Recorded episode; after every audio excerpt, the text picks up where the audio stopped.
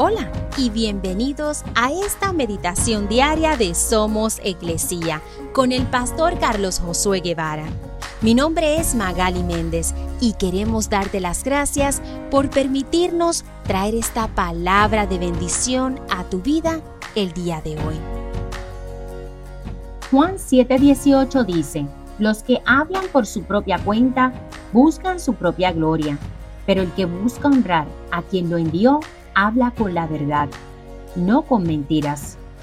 Es fácil enseñar la palabra de Dios y su verdad y cambiarla para conveniencia propia y beneficios personales.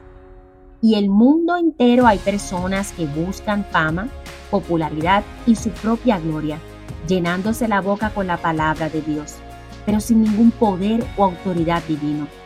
Pues sus intereses e intenciones no son traer honra y gloria al nombre de Dios, pero debemos tener cuidado de no caer en ese error y enseñar la palabra de Dios para un beneficio propio.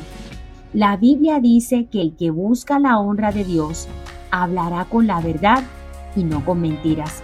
Hablará sin tratar de manipular o aplicar la Biblia para el propósito equivocado.